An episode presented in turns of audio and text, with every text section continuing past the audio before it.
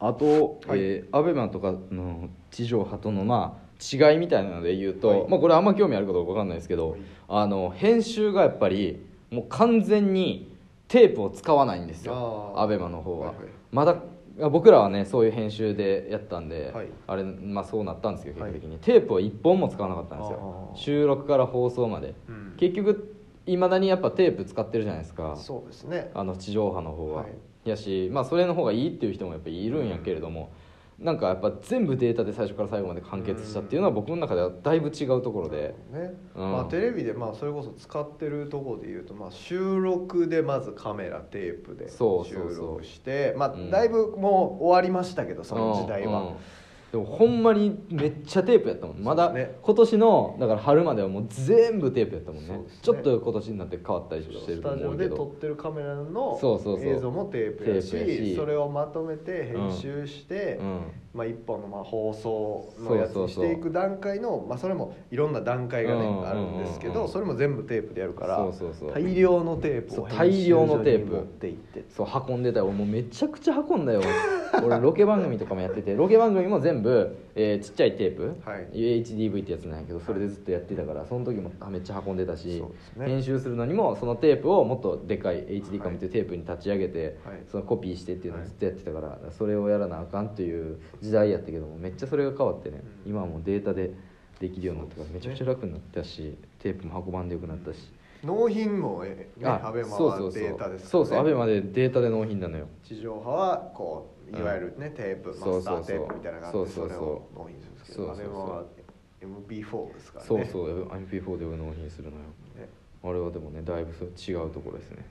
まあでももっとね知りたい違いはなんかそういうことではないんやろうけどね、うん、まあでもうちでやってるやつは規制はちょっとでもまあでも規制をちょっと緩めないと面白くないんだろうなっていうことをやっと気づき始めて、まあでもその担当者によるんやけどねその担当、うん、管理担当者によるんやけどね。うん。だからうん『アメトーーク』の AV サミットとかね面白かったなと思うし。あ直接的な映像として肌の露出とか出すと ABEMA はなんかアプリとしてなんか消されるみたいなことがあるらしくて、ーね。その iPhone のアップルの基準ですそうからねそうそうそうそうそうそう。だからそれを超えちゃいけないっていうのはベースあるとして、はい。でその中でもバラエティーとしてどこまでこうエロさを出していいかとか、ワードもそうやけど。でも結構そのまんまワードを言ってるところが結構あってあー。なんか AV 女優に ABEMA の企画なんやけどえーっとなんか飯作ってもらうみたいなはいはい。のとかがあって、はい。えーあとは AV 女優が田飯中さんがやっ秋山さんか田中さんとかやってたやつでしたっけ？あそうそうあとかそう。あれ、うん。秋山さんやってた気する。秋山さんロバートの。とかそうそういうのあってなんかはいそその時とか普通になんかそのもう放送禁止用語普通に言ってたけど、え普通にああいうの乗ってたからなんかギリいけんねやこれはみたいな。そうなんか曖昧やからねまだ多分。そうですね、うん。まあでもそれがやっぱ若い子らとしては嬉しいからねやっぱね、はい。うん、肌の露出もそれは多い方がいいし。そうですね、うん。まあだからちょっとルールがない分うん。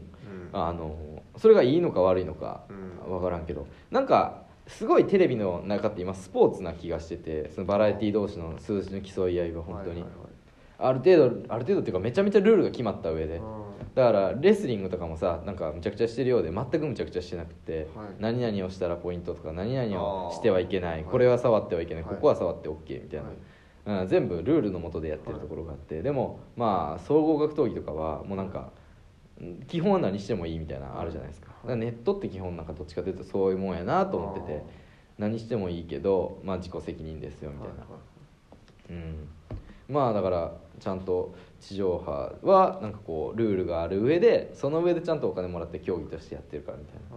まあでも若い人はそらルールない方の方が面白いよねっていう。そうん、レスリングを見るよりそれはね血出るまで殴り合ってるはいレスリングレスリングじゃないわその総合格闘技見る方がやっぱ刺激的やからね。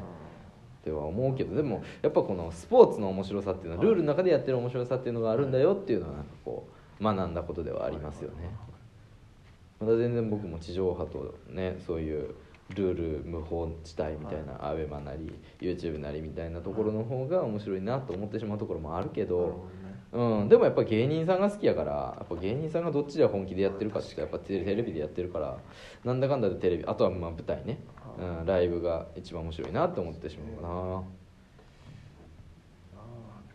うん。あとは2人がよく聞くラジオ番組や、えーよく見る YouTube チャンネルが知りたいです。ラジオは投稿など今もされていますか？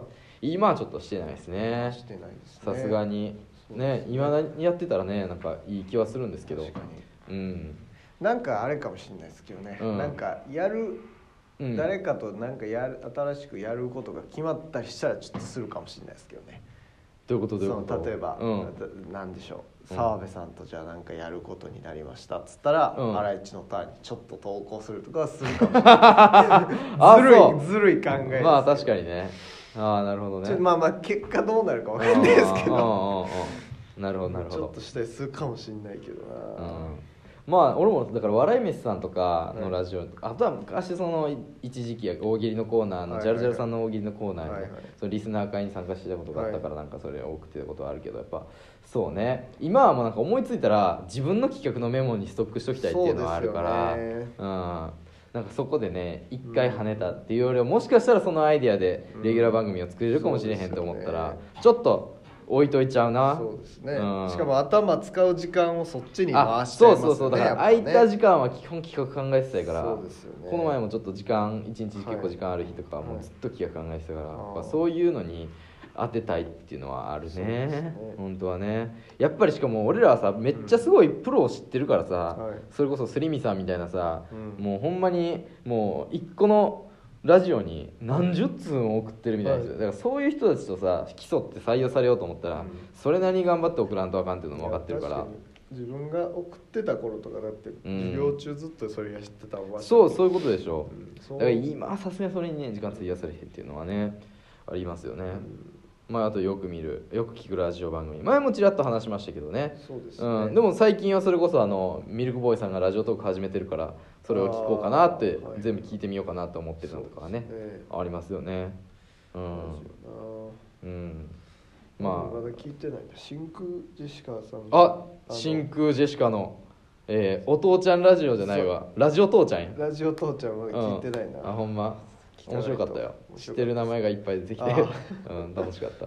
聞いてないな、うん。まあ、学生上がりだとね、うん。真空ジェシカさんもやっぱチャンピオンになってますから。あーマイナビラフターナイト。マイナビラフターナイト100万円、そチャンピオンになってう、ますから、うん、でもなんかあのそういう近い人たちがねあのラジオやり始めると面白いのよ、うん。あのね俺 A マストさんも「オールナイトニッポン R」やってた時とか、はめっちゃ面白くてやっぱちょっとこう近い人たちがはい。でもそれこそ前霜降りラジオめっちゃ聞いてるって話も、なんか我々の近しいことがはい。お笑いになってる、はい。それを話題にして、まあ、楽しんでるっていうのがやっぱ、い。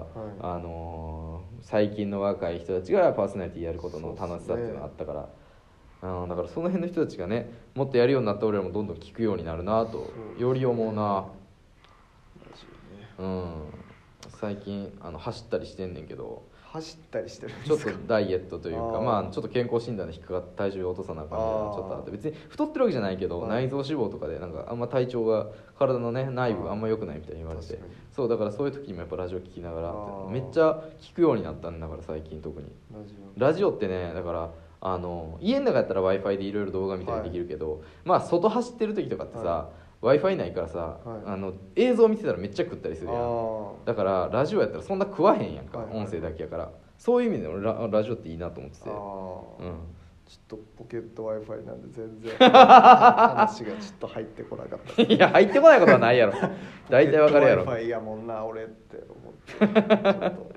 ああそうですか。まあまあでもありますよね、まあいいう。うん。実家の人とか特にそうかもしれないですよね。ああ、ね。なるほどね。ううん。ん、そっ実家は w i f i なかった？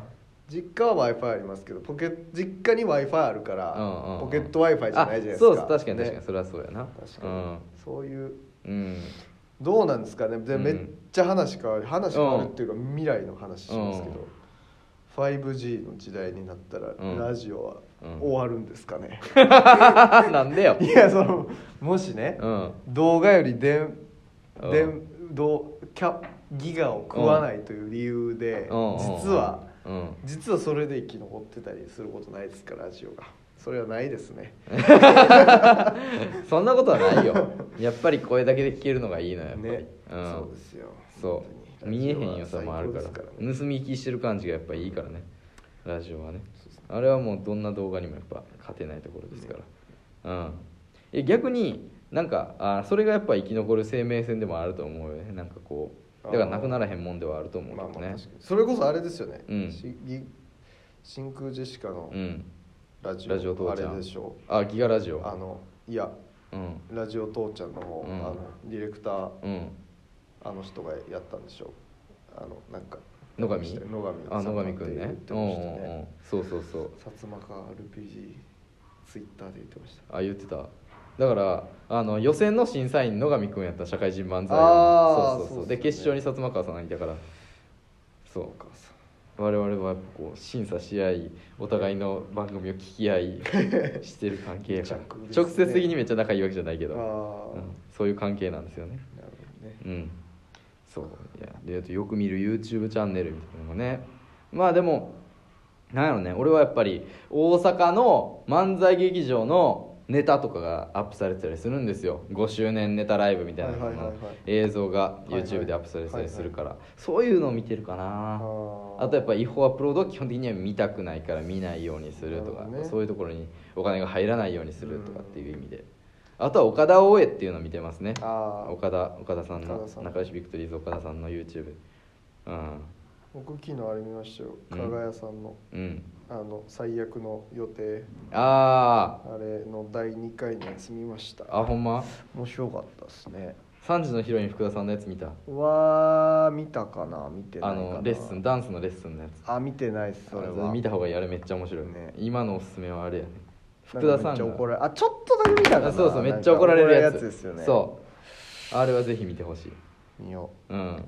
今は全然関わってないけどちょっと俺も仕事がね空いたらあれちょっと岡田大江手伝おうかなとちょっと思ってるから。いいじゃないですか。うん。そうなんです岡田大江